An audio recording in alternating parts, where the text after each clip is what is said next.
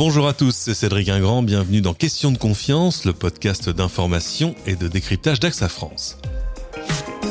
Comment les jeunes générations se mobilisent-elles pour l'environnement? On les dit engagés, parfois même enragés, aussi impliqués que désintéressés, révolutionnaires parce que profondément contestataires, autant d'adjectifs attribués à une génération assurément complexe, empreinte en tout cas de diversité et foncièrement connectée, celle qu'on appelle la génération Z s'empare aujourd'hui de toutes les grandes questions de société et notamment de celle de l'environnement. Pour comprendre de A à Z les motivations d'une génération très mobilisée, aujourd'hui un invité, c'est le président des jeunes ambassadeurs pour le climat. Bonjour Tito Rio. Bonjour.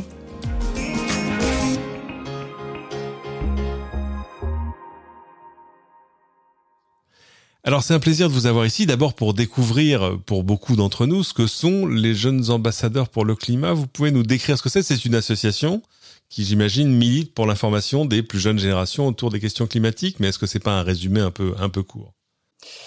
Globalement, ça s'inscrit dans ce contexte-là, mais c'est une association qui est née dans la foulée du programme euh, des jeunes délégués euh, pour le climat de, l'ONU, qui vise à envoyer des jeunes euh, de chaque pays, si le pays met en place cette initiative, à participer aux négociations internationales, c'est-à-dire les COP, Conference of Parties, et permettre de mettre en relation bah, ces jeunes qui participent aux négociations et pouvoir témoigner auprès des jeunes du pays concerné. Et nous, on accompagne ce programme en accompagnant les jeunes notamment, et puis tout s'est créé toute une communauté autour qui retransmet à travers des conférences, partage euh, et en même temps sensibilise aux enjeux environnementaux et sociaux.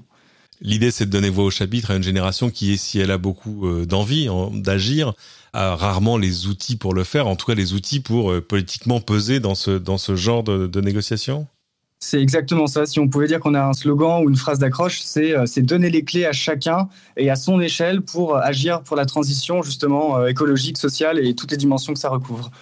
Alors, ce qui est intéressant, c'est qu'on voit que justement, chez les 18-24 ans, par exemple, même si c'est là aussi réducteur, on est souvent beaucoup plus concerné par ces questions. Il y a un sondage IFOP, euh, pas si récent que ça, qui a trois ans quand même, d'octobre 2018, qui nous disait que 85% des Français se disent aujourd'hui inquiets du réchauffement climatique, un chiffre qui grimpe à 93% chez les 18-24 ans. 73% euh, de cette jeune génération déclare qu'elle va continuer à faire évoluer ses comportements après euh, la crise pour limiter ses impacts sur l'environnement. Ça, c'est une enquête de Deloitte euh, qui date de 2020. Bref, on sent que cette tranche d'âge, on va dire les 18-30 ans, est plus consciente des enjeux écologiques que la moyenne des Français. C'est quelque chose que vous observez? Oui, effectivement, même euh, au niveau des engagements associatifs, les jeunes sont bien plus présents. Euh, je m'en réjouis. Parfois, je me demande s'il n'y a pas la part idéaliste de la jeunesse, mais dans tous les cas, il faut en profiter. Donc, évidemment, la jeunesse, euh, c'est euh, une force aujourd'hui pour euh, les notions environnementales. Puis c'est aussi les, acteurs de demain qui seront au poste pour pouvoir agir. Donc, heureusement que c'est la jeunesse aujourd'hui. Oui, évidemment, pour détourner un avion, encore faut-il arriver dans le cockpit. quelles sont les, actions, les, mesures que vous mettez en place justement pour mobiliser les plus jeunes sur la thématique de l'environnement? Premièrement, les, conférences euh, qui reposent sur les témoignages de, des jeunes délégués et puis aussi des, des formations qu'on fait euh, des membres. Ensuite, on a plusieurs euh, projets annexes, euh, comme les conventions lycéennes sur le climat, à l'image de la Convention citoyenne pour le climat, qui euh, essaie de reproduire cette assemblée qui a débattu et réfléchi autour de propositions pour, pour viser vers cette transition. Mais on, a aussi un journal associatif qu'on a mis en place, un site internet, tout ce qui nous permet de communiquer, de toucher les cibles qui sont très larges puisque ça concerne tout le monde. On le voit, il y a aussi le, rôle des collectifs, hein. il y a des, actions d'influence, de, lobbying aussi, à la fois pour sensibiliser la jeunesse et puis euh, pour se faire le, porte-parole d'une génération, même si là aussi c'est un peu réducteur, euh, auprès euh, des pouvoirs publics, auprès de, gens qui, eux, sont prêts à peser sur les politiques publiques. Vous faites ce lien-là aussi? Alors, on travaille déjà beaucoup avec les ministères, puisque c'est les ministères qui s'occupent de, supporter aussi le programme des jeunes délégués on est plus présent auprès de la jeunesse qu'on va être présent auprès des acteurs politiques, même si par exemple on va être amené à participer à la COP 26 euh, à Glasgow en novembre. Mhm. Et là, on va être en zone bleue, donc en zone de négociation avec les délégués. Et là, on va effectivement, avec d'autres associations également, bah, faire, j'aime pas ce mot, mais faire du lobbying, quoi. C'est-à-dire euh, au maximum convaincre euh, les différents acteurs de la société qui ont un pouvoir pour qui ça influence sur leurs décisions prochaines.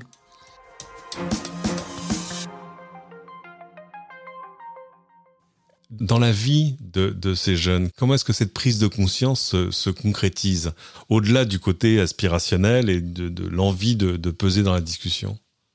Je pense, premièrement, c'est un manque d'idéal aujourd'hui, euh, et puis aussi euh, euh, un étonnement permanent face aux absurdités qui sont révélées par les, conséquences climatiques sur la biodiversité et même sociale finalement.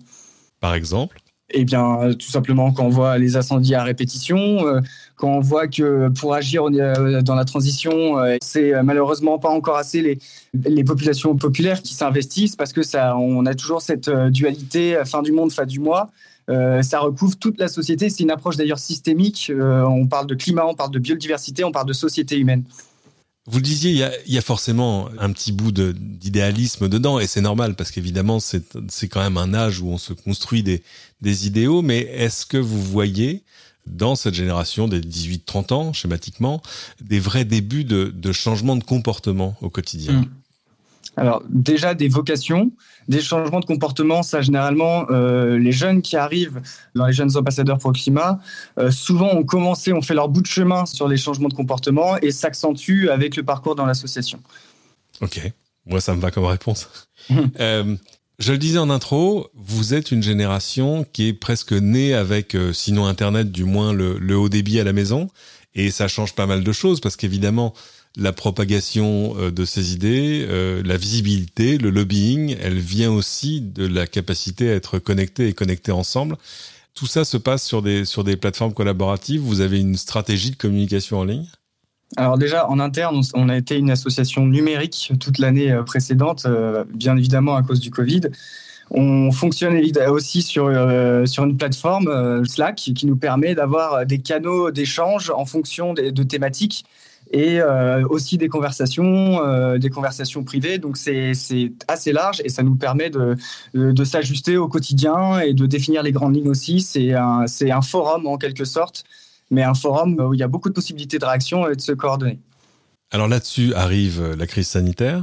Quel impact ça a eu pour vous? Est-ce que ça a amplifié euh, tout à coup l'aspiration de cette génération Z? Est-ce que ça a été un frein à vos actions? Qu'est-ce que est-ce qu'il y a un avant-après en fait? Comme vous le dites, ça, il y a eu une accélération euh, des adhésions, mais ça a été aussi un frein pour nos, pour nos actions dans la mesure où nous, on est euh, toujours sur le terrain, c'est-à-dire aller euh, intervenir dans les établissements scolaires de l'enseignement supérieur. Donc là, sur ce point-là, c'était un frein. Heureusement qu'il y avait le numérique, qu'on était à cette époque-là pour avoir le numérique qui nous permette de poursuivre ou du moins de continuer à exister. Après, ce qu'il y a un avant-après? Euh, c'est un peu trop tôt pour le dire, dans la mesure où on n'est pas totalement sorti de crise et on, est en train de se stabiliser justement au retour à la normale. Donc je, pourrais vous dire ça dans quelques mois. Ce qui est intéressant, c'est qu'on sent que cette génération Z avance pas forcément en opposition par principe aux générations précédentes. C'est-à-dire que euh, ce qu'ont fait euh, nos aînés, par exemple, je sais pas, je pense à mai 68, enfin, toutes ces mmh. générations qui ont voulu à un moment renverser la table de ce qui s'était fait auparavant, non, on, voit bien là une génération qui exprime le besoin de changer les choses avec l'aide de ceux qui étaient là avant. Est-ce que c'est une vision euh, idéalisée que j'ai ou est-ce que c'est là encore quelque chose que vous constatez? Non, je pense que c'est plutôt une question de positionnement associatif. Euh, quel est le positionnement de l'association? Quel est moyen d'action, justement? Il y en a qui seront plus dans l'opposition, la, contestation, d'autres qui seront plus à, bon, il y a des outils qui existent, saisissons-les et voyons comment on peut les transcender. Et je pense que Jack est plus dans cette approche, mais évidemment, euh, il, y en a, il y en a qui sont plus en position, et il faut justement ces différents euh, leviers d'action, ces différentes manières d'agir, puisqu'il faut tester. En fait, on est dans une période test. On verra bien si aujourd'hui être dans la ligne de ce qui existe déjà nous permet d'aller plus loin, ou si c'est l'opposition, la, scission avec euh, une façon de réfléchir qui n'est plus peut-être la nôtre aujourd'hui ça dépend. Mais je vous assure, il y en a qui ont, nombreux sont qui ont la hargne et si ça se perçoit pas, c'est dans nos actions.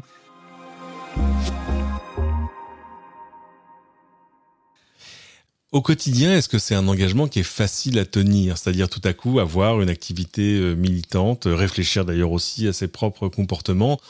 À un moment où euh, d'ordinaire on a, on a plus de temps libre que d'argent disponible par exemple, donc il, faut aussi faire des choix. quel choix il faut faire pour être militant de l'environnement aujourd'hui? C'est une question compliquée parce qu'en fait, je suis encore dedans. Euh, ce qui est sûr, c'est que ça construit beaucoup une personne. Quand on entre dans ces associations et qu'on s'y investit, ça accompagne euh, un chemin vers une certaine maturité. Et euh, l'engagement en lui-même, euh, bah, tout dépend ce qu'on est prêt à donner. Et justement, ce, chemin personnel, tout dépend jusqu'où on le mène pour, pour savoir à quel point ça nous demande des efforts. Pour ma part, ça me demande beaucoup d'investissement. Aussi bien, ça met en lumière mes contradictions, ça me met dans l'inconfort mental. Je ne veux pas parler pour les autres, mais généralement, on ne sort pas pareil quand on sort de ces associations aujourd'hui.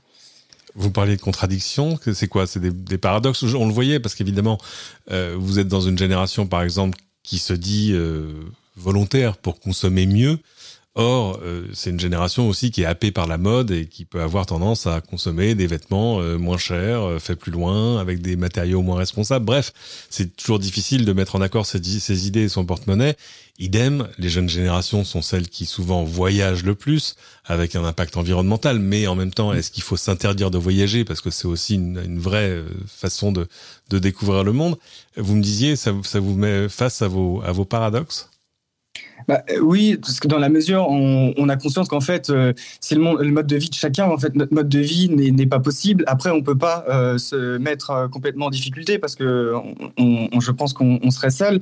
Donc, c'est comment faire pour essayer de tendre vers tout en gardant les moyens d'agir. Et ça, c'est un vrai enjeu qui, euh, qui, nous taraude au quotidien. Par exemple, pour aller à la COP, on ne savait pas comment, euh, comment on y allait, si on y allait en train, parce qu'on avait la possibilité d'y aller cette année en, train. et s'il y avait l'avion, ce sera à Glasgow euh, à mhm. partir du 31 octobre.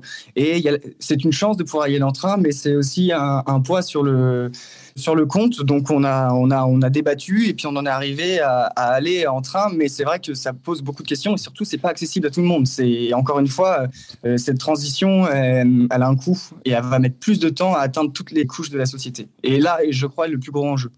Sinon, vous avez la méthode Greta Thunberg en voilier. Euh, Greta Thunberg, d'ailleurs, euh, citons-la parce que c'est vrai qu'elle a un côté porte-étendard, elle a déclenché beaucoup de choses et je pense pas simplement dans sa propre génération, c'est que tout à coup, elle a déclenché une prise de conscience de la, part des, anciennes générations, disons-le, qui mm. voient cette jeunesse comme tout à coup une véritable force militante et une force de proposition. C'est quelque chose qui vous revient? Alors, euh, l'impact de Greta Thunberg sur, euh, sur les jeunes générations et les plus âgées, oui, je l'aperçois. En revanche, moi, je vais faire figure de mauvaise élève. Elle n'a pas ah. eu euh, de gros impact pour ma part, parce que moi, ça, a été lié à l'observation, en fait, à des situations absurdes, à, des observations qui dépassaient ma compréhension des choses. Et c'est de ça que j'ai voulu. et je pense aussi d'une sensibilité. Après, on n'a pas tous les mêmes sensibilités, donc ça a été plus simple pour moi. Je pars toujours à titre personnel. Après, je sais qu'elle a eu beaucoup d'impact sur les jeunes générations. Peut-être moins sur les étudiants euh, aujourd'hui qui sont euh, dans la, tranche d'âge de Jack, c'est-à-dire en 18-25 ans. Quoi. Là, je pense que c'est plus euh, des, choix de vie qui sont train de se faire. Alors, je sais, mais je suis pas sûr que Greta Thunberg soit centrale. Peut-être pour certaines personnes, mais je pense plus que c'est lié à l'observation. J'ai presque oublié de vous poser la question. Comment est-ce que vous, vous y êtes venu? Et quand? Est-ce que ça a été un long processus ou est-ce qu'il y a eu un, un eureka un jour en disant c'est ça, c'est ce pourquoi j'ai envie de militer et ce sera maintenant? Ça a été plutôt un cheminement, c'est-à-dire que je me suis dit, en fait, euh, les idéaux que je commence à me construire me font prendre conscience que la question environnementale euh, est centrale c'est encore une fois, c'est l'approche systémique. Ça concerne tous les, aspects de nos vies, de, la société, de l'environnement, de la terre. C'est un tout et, l'ignorer, ce serait euh, ce serait très malvenu avec les clés que, que j'ai eues moi, du moins dans mon parcours personnel. Ça n'a pas été quelque chose de. Euh, y a, moi, j'ai pas une notion de déclic. On travaille beaucoup sur la notion du déclic. C'est un, levier très important, mais pour ma part, ça n'a pas été le mien.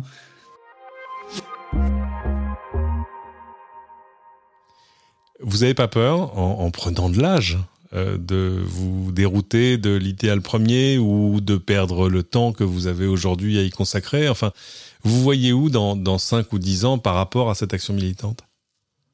Oh que si, j'ai peur justement. Euh, mais euh, on m'écoute aujourd'hui, dans, dans 5 ans, je suis toujours dans une association, si possible en en vivant. Mais encore une fois, je n'ai pas la prétention de vous dire je serai ça. Donc, euh, je ferai tout pour que je continue à mener une action qui a un impact. Comme c'est assez difficile dans son quotidien et c'est assez lourd de pouvoir avoir un mode de consommation euh, neutre en carbone, euh, l'engagement pour moi est, la bouée de secours et pour éviter l'inaction en fait, l'inaction vis-à-vis de la transition. La suite logique, c'est quoi? C'est du militantisme plus classique dans un parti, par exemple, ou devenir un élu, sait-on jamais? Arriver à faire baisser un peu la, moyenne d'âge des partis politiques traditionnels? Alors, euh, je suis là, je vais vraiment parler à titre personnel et pas à titre de Jack. Moi, je, ne me projette pas dans la dimension. Euh, euh, je me projette pas dans la politique actuelle. Je ne vois pas les. Euh, j'ai pas ma place encore dedans. Je, et je, je, ne vois pas les leviers utiles. Je trouve que c'est dépassé aujourd'hui par rapport à la configuration de la société actuelle. Donc, euh, je me vois plus, euh, pas comme militant, parce que c'est pas forcément ma fille, mais par contre comme, euh, comme les petites mains qui permettent de faire les choses derrière, être en coulisses, aider ceux, justement, porter ceux qui seront au devant de la scène. Écoutez, vous en parlez beaucoup trop bien pour rester très longtemps en coulisses. Euh, Puisqu'on ne peut améliorer que ce que l'on sait compter, je voulais mentionner, alors là, dans une entreprise qui a passé l'âge d'être de la génération Z, en l'occurrence AXA, l'existence de l'indice AXA pour le progrès. On vous mettra la, page web dans les liens de l'émission. Vous verrez, c'est un outil qui permet à l'entreprise de quantifier ses avancées en matière de développement durable avec des buts assez ambitieux, comme par exemple atteindre la neutralité carbone d'ici à 2025 tous les détails sont sur le site ou encore accroître ses investissements verts à 25 milliards d'euros d'ici à 2023, autant dire à demain. Euh, merci infiniment d'avoir passé ce moment avec nous, Tito Rio. Avant de se quitter, rappelez-nous où est-ce qu'on peut vous retrouver et vous suivre en ligne. Euh, nous, c'est association. On est une association encore numérique. On n'a pas de siège, donc on peut nous retrouver sur le site des jeunes ambassadeurs pour le climat, euh, à taper dans le moteur de recherche. Et puis après, on est joignable sur les réseaux sociaux, notamment Facebook, Instagram et LinkedIn. On mettra là encore le lien dans les notes de l'émission jacques asso.fr. C'est ainsi que se termine cet épisode. Merci à tous de l'avoir suivi. Pensez évidemment à vous abonner à ce podcast, à le partager avec vos amis. Pensez enfin à venir déposer vos commentaires sur votre application de podcast préférée et à très bientôt pour une nouvelle question de confiance.